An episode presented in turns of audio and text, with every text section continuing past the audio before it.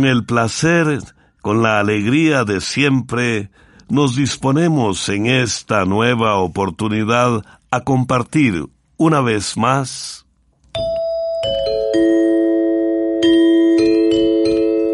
Oigamos la respuesta del Instituto Centroamericano de Extensión de la Cultura. Con nuestro lema, Comprender lo comprensible es un derecho humano. En el programa de hoy nos preguntan si la Tierra es plana o redonda. Vamos a darnos cuenta por qué se dan las alergias en el cuerpo humano. Sabremos qué es un campo magnético. Gracias por acompañarnos y ya saben que pueden escucharnos también en el Facebook de Oigamos la Respuesta a las 8 de la noche. Iniciamos en El Salvador el recorrido de hoy. El señor Rafael Alberto Lozán nos solicita lo siguiente. Quisiera que me aclararan si la Tierra es plana o redonda. Oigamos la respuesta. Los planetas son redondeados como bolas, y esa es la forma que tiene nuestro planeta Tierra. Eso sí, no es una esfera perfecta, pues es un poco achatada en los polos. Viene teniendo la forma como de una gigantesca naranja, donde el polo norte vendría a ser la parte arriba de la naranja, donde está el palito de donde la naranja guinda de la rama y el polo sur sería el lado opuesto, es decir, lo que viene a ser el ombligo de la naranja. Antes eso no se sabía, y en la antigüedad muchos pueblos creían que la tierra era plana. Los babilonios, por ejemplo, representaban la tierra como una montaña hueca rodeada de mar. Algunos pueblos de la India creían que la tierra era una planicie sostenida por elefantes que, cuando se movían, causaban los terremotos y que debajo de ellos había una enorme tortuga que la hacía avanzar lentamente. Las personas de aquellos tiempos creían que donde terminaba la tierra firme, o sea, hasta donde sus ojos alcanzaban a ver, había un gran precipicio y si los barcos llegaban ahí, se caerían. Sin embargo, con el pasar del tiempo, muchas personas dedicadas a la ciencia y a la observación de la naturaleza empezaron a darse cuenta de que la Tierra en realidad era redonda. Eso se notaba, por ejemplo, al ver la sombra que refleja la Tierra sobre la Luna durante un eclipse pues efectivamente la sombra de la Tierra se ve redonda. Hace 500 años, los navegantes Fernando de Magallanes y Juan Sebastián Elcano dieron otra prueba de que la Tierra era redonda. Ellos lograron dar una vuelta a la Tierra navegando siempre hacia el oeste. Salieron de España y gracias a que la Tierra es redonda, lograron volver al mismo lugar de donde habían salido. Precisamente, Magallanes dijo que él sabía que la Tierra era redonda, pues había visto la sombra de la Tierra en la Luna. Mucho tiempo después, ya en nuestra época, tenemos las fotografías y videos que envían los astronautas desde el espacio que confirman que nuestro planeta es redondo. Con mucho gusto le enviamos dos fotografías de la Tierra tomadas desde el espacio en las que se puede apreciar su redondez. Esas fotografías fueron tomadas por astronautas de la NASA, que es la Administración Nacional de Aeronáutica y el Espacio de los Estados Unidos. Saludos amigos de América y el mundo, estamos presentándoles Oigamos la respuesta. ¿Cómo le sale la semilla al repollo? Nunca he visto la flor. Esta es la pregunta que nos ha hecho llegar desde Honduras el señor Juan Antonio Elvir Sánchez. Escuchemos la respuesta. Para sacar semillas de las plantas de repollo, lo que se debe hacer es dejar el repollo sin cortar hasta el segundo año de sembrado para que la planta florezca y se puedan sacar las semillas. Pero hay un problema. Para que la planta de repollo florezca, necesita de un tiempo largo con temperaturas frías. Esto se debe a que el repollo es una planta nativa de Europa donde todos los años hay una época caliente y después una época muy fría. Por esta razón, en nuestras tierras el repollo no florece, porque las condiciones del clima no son las que necesita para florecer. Para sacarle semillas al repollo se le tendría que dar a las plantas las condiciones que necesitan para florecer y eso se podría conseguir con invernaderos muy costosos y con mucha experiencia. En Estados Unidos, que es de donde comúnmente se traen las semillas, los repollos se tienen en invernaderos cerrados donde se controla el riego, la luz y la temperatura. Son viveros que se especializan en la producción de semillas para exportación, o sea, para venderlas en otros países. Comprender lo comprensible es un derecho humano. ¿Por qué se dan las reacciones alérgicas en el cuerpo humano? ¿Qué médicos especialistas atienden este padecimiento? Son las preguntas del señor Sergio Madrigal Cordero, quien se comunica con nosotros desde Desamparados, San José, Costa Rica. Oigamos la respuesta. Según la Organización Mundial de la Salud, las alergias afectan a más de un cuarto de población del mundo. Y se calcula que casi 400 millones de personas padecen de rinitis alérgica, que es la alergia más común. Las alergias se producen cuando el cuerpo no tolera bien una sustancia. Puede ser algo que come, que toca o que le cae en la piel. Hay personas que presentan alergias al polvo o alguna sustancia que respiran, al frío, al calor, a la luz y hasta a las emociones fuertes. Como puede escuchar, las causas que pueden producir alergias son muchas y muy diferentes para cada persona. Por eso, la persona tiene que cuidarse de todas esas cosas que usa, que come o que toca, para que pueda ir descubriendo qué es lo que le está produciendo la alergia y evitarlo. Las alergias se pueden manifestar o presentar de muchas formas. Hay personas a las que les salen ronchas que dan picazón y hasta pueden dar hinchazón en la piel. A otras les da estornudadera, tos, mucosidad o mucha picazón en los ojos. Algunas alergias se curan fácilmente. Por ejemplo, si son provocadas por alimentos, lo recomendable es evitar comer esas cosas que producen la alergia.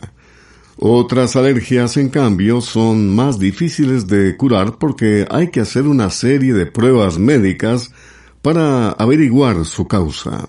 Si una persona padece de alguna alergia, lo ideal es que visite un médico especialista en alergias llamado alergólogo, que hará las pruebas necesarias para saber de qué alergia se trata.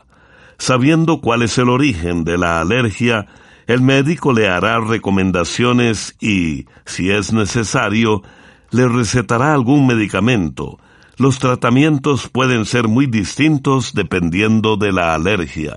Para terminar, le diremos que muchas personas han probado otros tratamientos como la homeopatía y han tenido buenos resultados.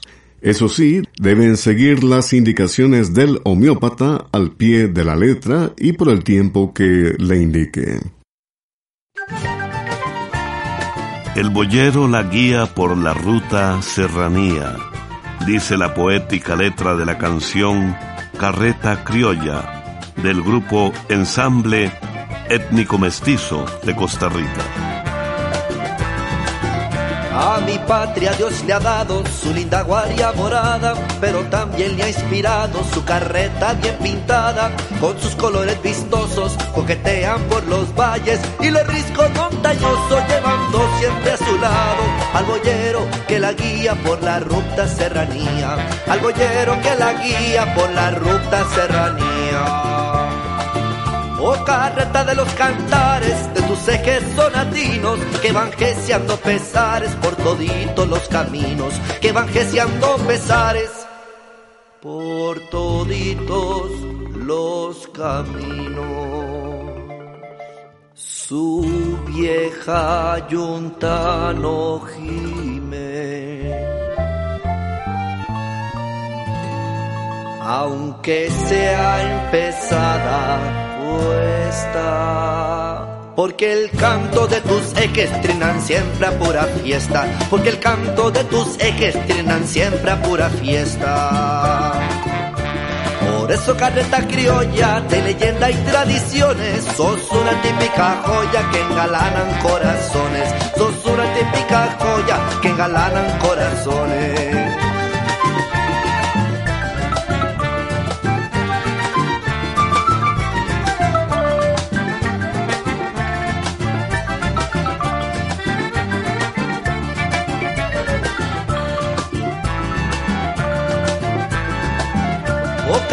De los cantares de tus ejes sonatinos que van gesiando pesares por toditos los caminos, que van gesiando pesares por toditos los caminos. Su vieja yunta no gime. Aunque sea empezada porque el canto de tus ejes trinan siempre pura fiesta. Porque el canto de tus ejes trinan siempre pura fiesta.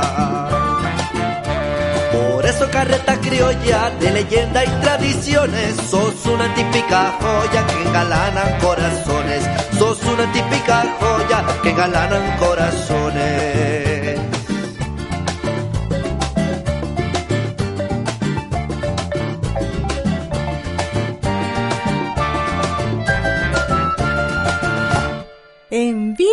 Preguntas al apartado 2948-1000 San José, Costa Rica.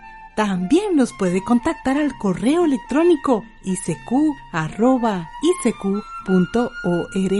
o encuéntrenos en Facebook como Oigamos la Respuesta. Regresamos luego de la música y desde Rosita, Nicaragua, el amigo oyente Juan de Dios Valdés Cantillano nos pregunta a qué continente pertenece Ucrania. Escuchemos la respuesta. Hoy día se habla mucho de Ucrania y en pocos medios de comunicación nos explican dónde está ubicado. Pues bien, gracias a la pregunta de don Juan de Dios, vamos a contarles que Ucrania es un país situado al este del continente de Europa. Entre sus países vecinos se encuentran Rusia, Polonia, Eslovaquia, Hungría y Rumania. Ucrania perteneció a la Unión de Repúblicas Socialistas Soviéticas o Unión Soviética. En 1991, la Unión Soviética dejó de existir y los países que formaban parte de ella se independizaron y se convirtieron en repúblicas soberanas, entre ellas Ucrania. Para terminar, le contamos que el límite entre el continente de Europa y el continente de Asia no es fácil de definir. Sin embargo, la cordillera de los montes Urales, que se encuentra en Rusia, se considera el límite natural entre esos continentes, y como Ucrania queda mucho antes de esa cordillera, se le considera un país europeo. Desde la ciudad de Cartago, en Costa Rica, el señor Carlos Herrera nos envía esta pregunta al WhatsApp del ICQ. ¿Cuáles son los síntomas y cuidados de la pérdida de memoria en los adultos mayores? ¿Hay cura para ello? Oigamos la respuesta. El cerebro de las personas sufre diferentes cambios conforme envejece. Esos cambios pueden provocar pérdida de las funciones cognitivas como la memoria, la capacidad de atención, la habilidad para hablar, mayor dificultad para resolver problemas matemáticos y de análisis, entre otros. Estas funciones por lo general disminuyen aceleradamente a partir de los 60 años. En muchos casos ese deterioro puede convertirse en una dolencia conocida como demencia senil. Una de las clases más conocidas de demencia senil es la llamada enfermedad de Alzheimer, El Alzheimer es un trastorno cerebral que va desmejorando las habilidades de la persona a tal punto que llega el día en que no puede hacer las tareas cotidianas. Los síntomas del Alzheimer varían de persona a persona, pero pueden ser pérdida de memoria, problemas para ubicarse en algún lugar, problemas en el razonamiento o juicio, problemas para conciliar el sueño, agitación, ansiedad y agresividad. Conforme la enfermedad avanza, las personas experimentan más problemas como deambular y perderse, dificultad para manejar el dinero y pagar facturas, repetir preguntas, tardar más tiempo para completar las tareas diarias y sufrir cambios de personalidad y comportamiento. Puede llegar un momento en que la persona pierde la facultad de caminar o de comer por sí sola. Lamentablemente, no hay cura para el deterioro de estas habilidades ni para las demencias, pero sí existen diferentes tratamientos que dependerán del estado de salud de la persona. Además, es muy importante el apoyo del médico geriatra de la familia y de cuidadores para ayudar al paciente a mantener las funciones mentales, a trazar el deterioro y ayudarle con los cambios de conducta que experimente. Además, el médico puede recetar medicamentos para tratar los diferentes síntomas. El apoyo familiar es muy importante, ya sea para cuidar a la persona dentro de la casa o llegado el momento para ubicarla en un centro de atención. La familia debe informarse muy bien sobre la enfermedad para saber cómo tratar a la persona enferma con paciencia y cariño. Para eso se recomienda buscar algún grupo de apoyo para familiares de personas con demencia.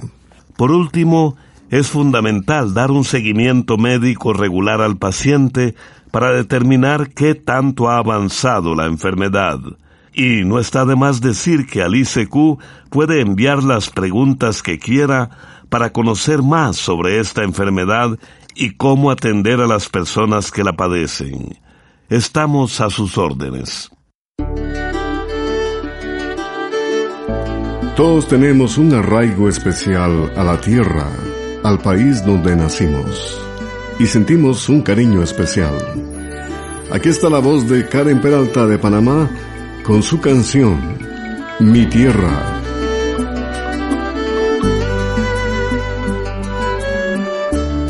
En tus calles está mi corazón mirada está mi vida. Por tu cariño soy quien soy. Hasta el resto de mis días. Y sigo aquí. Me quedo aquí. Aquí nací. Mi tierra querida.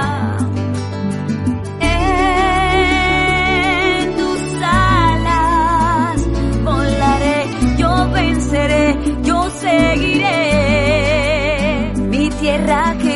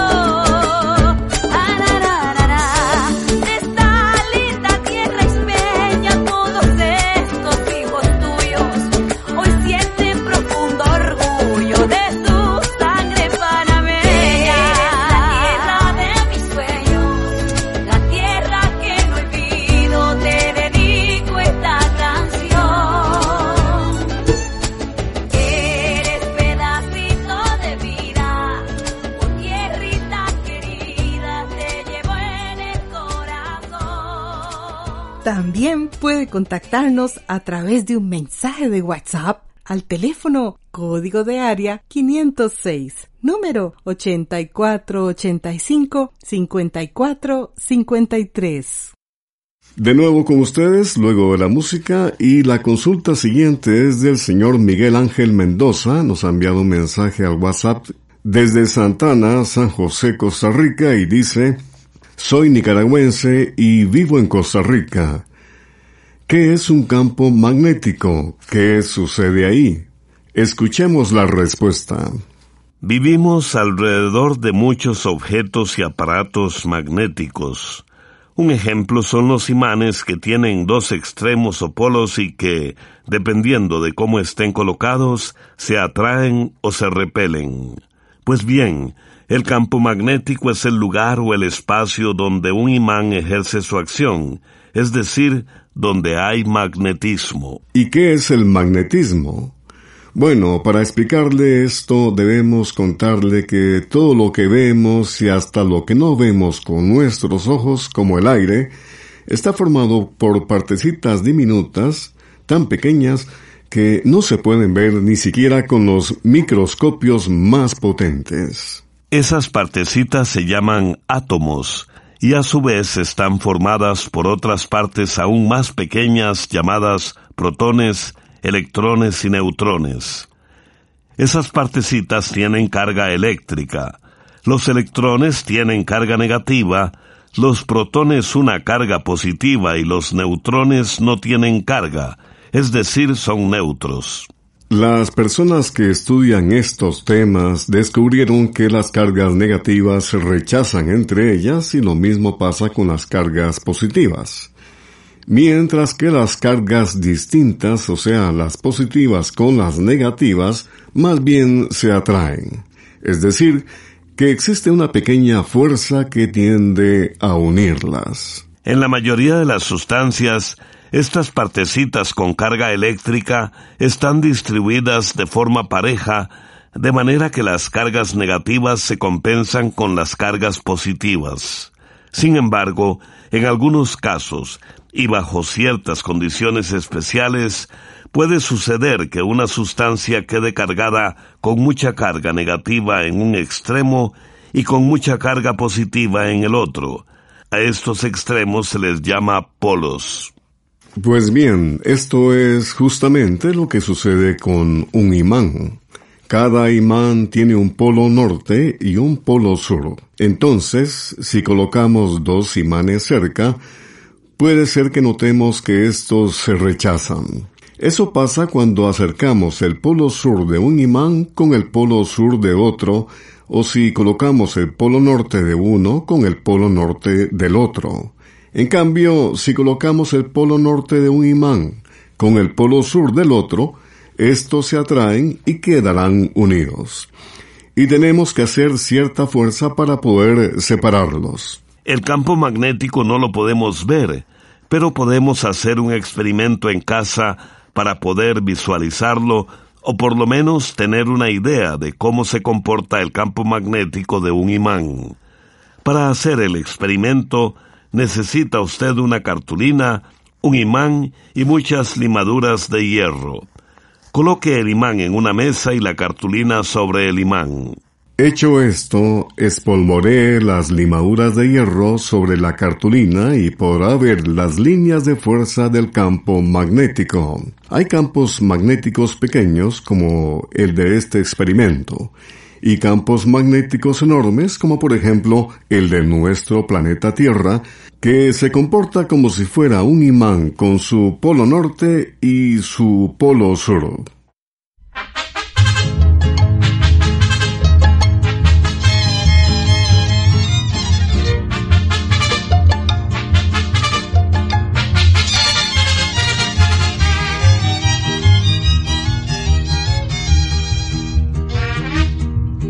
Soy muy hombre, nací en El Salvador, tierra bendita y sagrada en el amor. A ti te canto con toditita mi alma, diciendo que te llevo dentro del corazón. Al Cerro Verde yo voy con los papás, a ver si salen las luces del volcán. ese sí salgo y allá está Coatepeque, al lago donde vuelven las gentes que allí van. Yo soy el salvadoreño,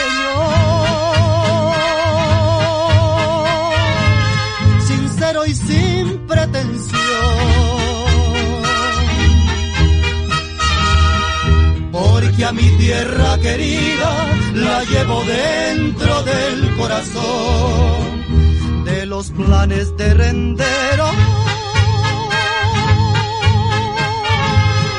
Yo miro luz y fulgor. Es mi linda capital. Llama San Salvador.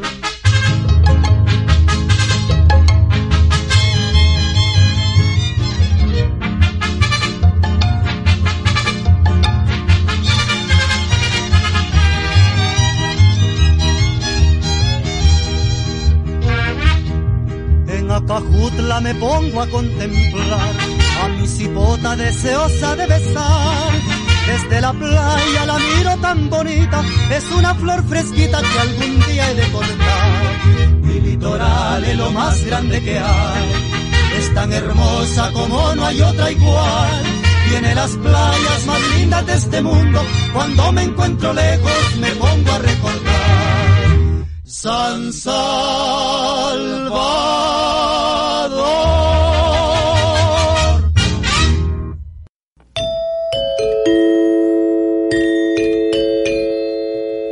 Cáete siete veces y levántate ocho. Proverbio japonés. Nuestro próximo encuentro es mañana. Vamos a saber por qué en algunos países no se usan zapatos dentro de la casa. También conoceremos de la ruta de la seda y, entre otros temas, a qué se le llama efecto invernadero. Les esperamos. Programa A Control 19. Y así llegamos al final del programa del día de hoy. Los esperamos mañana en este su programa Oigamos la Respuesta. Mándenos sus preguntas al apartado 2948-1000 San José, Costa Rica. También puede enviarnos sus preguntas al correo electrónico isq.org o encuéntrenos en Facebook como Oigamos la respuesta.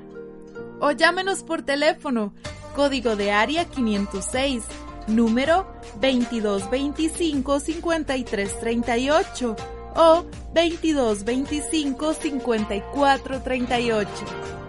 Recuerde que comprender lo comprensible es un derecho humano.